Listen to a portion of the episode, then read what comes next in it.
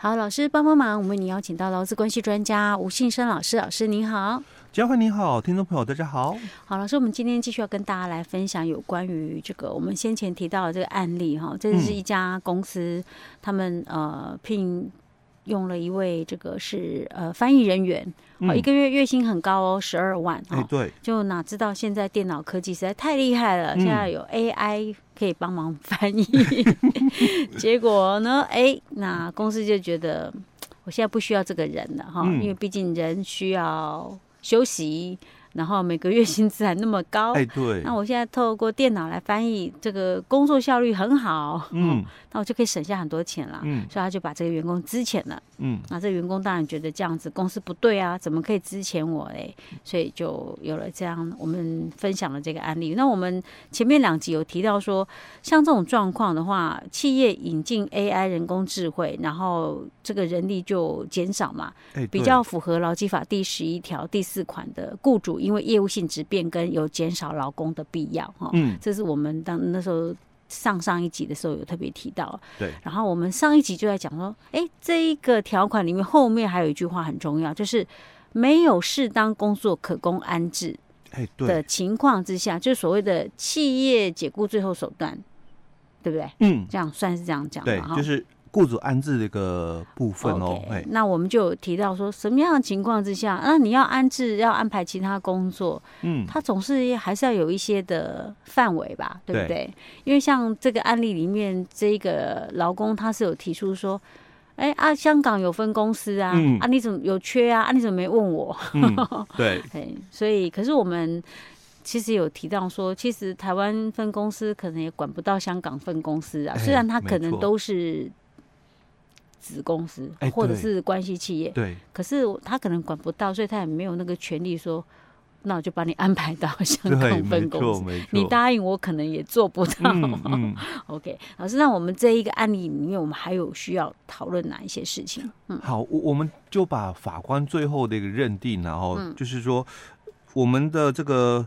解雇的一个部分哦，因为要遵守。这个解雇最后首当原则，所以它要有安置的一个作业嘛，哦、嗯，所以通常我们把这个安置哦，就把它称之为哦回避之遣型的一个调子哦。哦。那基本上哦，因为是属于哦回避之遣型的一个调子哦，嗯、所以在这种的一个状况之下，嗯，基本上老公他没有拒绝的一个权限啊，哦，因为就是说我帮你，我问你说，哎，我还有其他的，哎。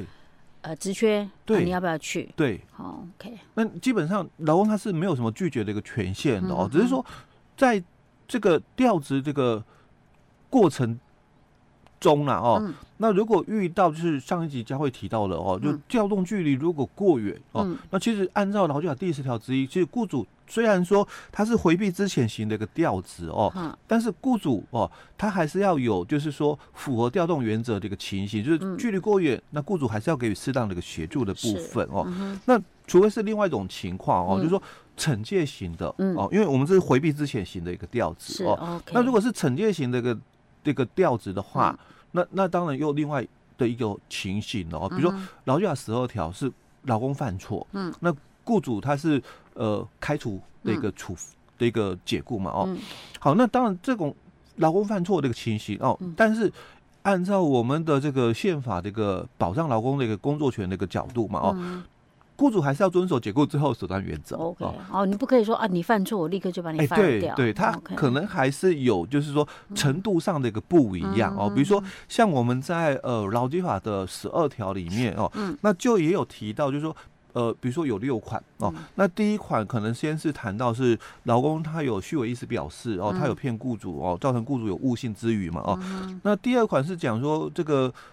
劳工他可能有对于雇主啦或者雇主的家属代理人啊，其他共同工作的劳工有施以暴行或者重大侮辱行为的啦哦，嗯、那或者是像第三款他可能受有其受刑的一个判决。确定哦，那又没有宣告缓刑或者是一科罚金的，那或者像第四款，他是违反这个工劳动契约工作规则，情节重大哦，或第五款，他是劳工故意这个损耗雇主的机械器具啊、物品啊，或者是营业秘密的哦，那或者是第六款，他说这个劳工他因为呃无正当理由的继续旷职三天或一个月旷职达六日的，那这六款里面哦。里面大概也有，就是说比较明确的，就是有三款，就我们刚刚谈到第第三款，他受有期徒刑的判决确定哦，那又有没有经过缓刑？或者是一颗罚金的，那或者他自己本身旷职哦，那无正当理由继续旷职打三天或一个月打六日的，那像这两款，那我们当然就已经比较觉得啦哦，不需要再走解雇最后手段原则的概念哦，但其他的哦四款哦哦，可能都还要遵守解雇最后手段原则。OK，嗯哼，好，那基本上在我们刚刚所谈到的哦，就是说因为。雇主他必须要遵守这个解雇最后手段原则哦，所以在属于这种回避之前型的一个调职的部分哦，当员工他就没有办法哦，就是来拒绝哦。但如果他是属于惩戒型的一个调职哦，那一样他要走解雇最后手段原则哦。但是这种情况，一跟刚刚的回避之之前型的一个调子不一样，就是哎距离过远，我可能要给予适当的协助哦。那当然，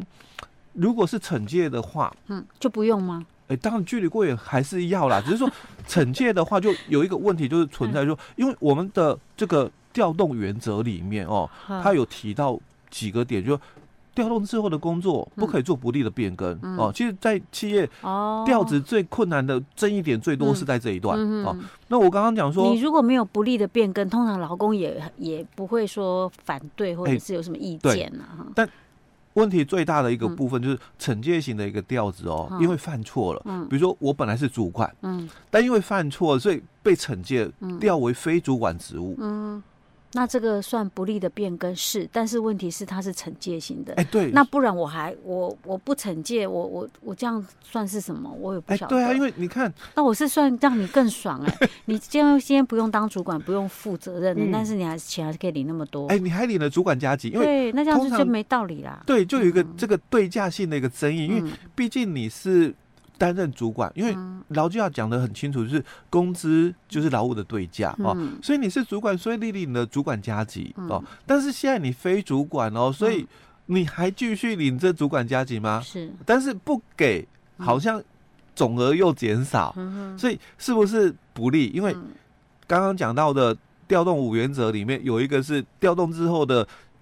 工资跟劳动条件吧，不可以做不利的变更，所以这算不利吗？哦，这就有一个争议性存在哦。好，那所以接着我们就来谈，就是那解雇员工哦，他必须哦要注意哪些这个程序？嗯哦，因为刚刚我们就只谈的是劳基法十一条的第四款哦，那基本上其实呃，先就这一款来讲的话了哦，就是以这个个案来讲的话哦，当然因为这个 AI 的那个人工智慧这个。部分哦，那很多的制造业它也是一样哦，它可能是自动化的一个部分哦。好，所以很多的劳工他会遇到这么一个这个冲击的一个问题哦。好，那资方基本上哦，他该采取的这个解雇的一个流程，就之前的一个流程哦，基本上他应该先把这个职务的一个内容先讲清楚哦，因为你在。雇佣员工的时候，一定要有一个劳动契约哦。之前我们在节目里面也也一直谈到，也分享。当然你要口头可以哦，但是未来这个举证的问题，嗯哦，所以所以能够用书面还是尽量书面。哎，对哦，那最好你就是把你们的这个工作的一个内容哦，还有工作的一个条件、时间、地点等等这些细节，在劳动契约里面讲清楚，因为。一百零五年修法之后啊，应应该讲是一百零四年，一百零五年实施了哦。嗯、那我们在一百零五年实施这个劳基法第十条之一哦，他也很清楚把以前的九七十四年的那个内政部的一个调职的那个解释令哦，修修改了他的一个顺序，他把第二个原则就是不可以违反劳动契约这一个拉到主文的位阶提升的哦，所以他说。雇主要调动员工的工作可以啊，但必须是在不违反劳动契约的一个情况之下，再遵守新的五个原则。嗯，所以你调职法院依据在哪里？法院依据在劳动契约。嗯，因为我已经取得你的同意了哦，所以雇主自己。一定要清楚，就是你你的劳动契约哦，你可以用口头没关系，但未来你的举证会很麻烦哦。那如果你可以用书面，你就把这些的工作内容、工作条件、工作时间跟工作地点等等这些细节，那甚至哦，刚刚我们也讲到一个问题，嗯，那如果不是主管，能不能再领取主管的一个加急津贴？嗯，那如果你一样哦，你在劳动契约已经有讲清楚了，就是你做什么工作，你就领什么样的一个奖金。嗯，所以当你不再做主管，就不能够再领取这笔奖金。那基本上也是讲得很清楚，所以之后，嗯，哦。免除主管职务嘛，嗯，那主管加级不再给予，不算片面减薪，而是契约已经讲清楚的履行、哦。好，那第二个就是要考虑到个案的一个具体的一个状况哦。当企业引进 AI 哦或者自动化之后，嗯、可能必须面临的就是人员的一个。减少哦，那可能就会有解雇的一个部分哦。那你也可能要看的是每个员工的工作表现的一个问题，工作年资跟年龄的一个部分哦。那你可能要有充分的一个沟通哦，来协商，让员工了解哦。因为很多人一定会在想，那为什么是我？哦？我又没有表现不好啊，而且我这么多年，嗯，哎，可是老师，像这种状况，假设了哈，嗯，他同时好几个翻译，哎，对。啊，我我引进 AI 了，对，我我要减少。其实他引进 AI 做翻译，嗯、既然 AI 可以胜任这些工作，照讲他所有的翻译人员应该都会面临同样的问题，不会说只有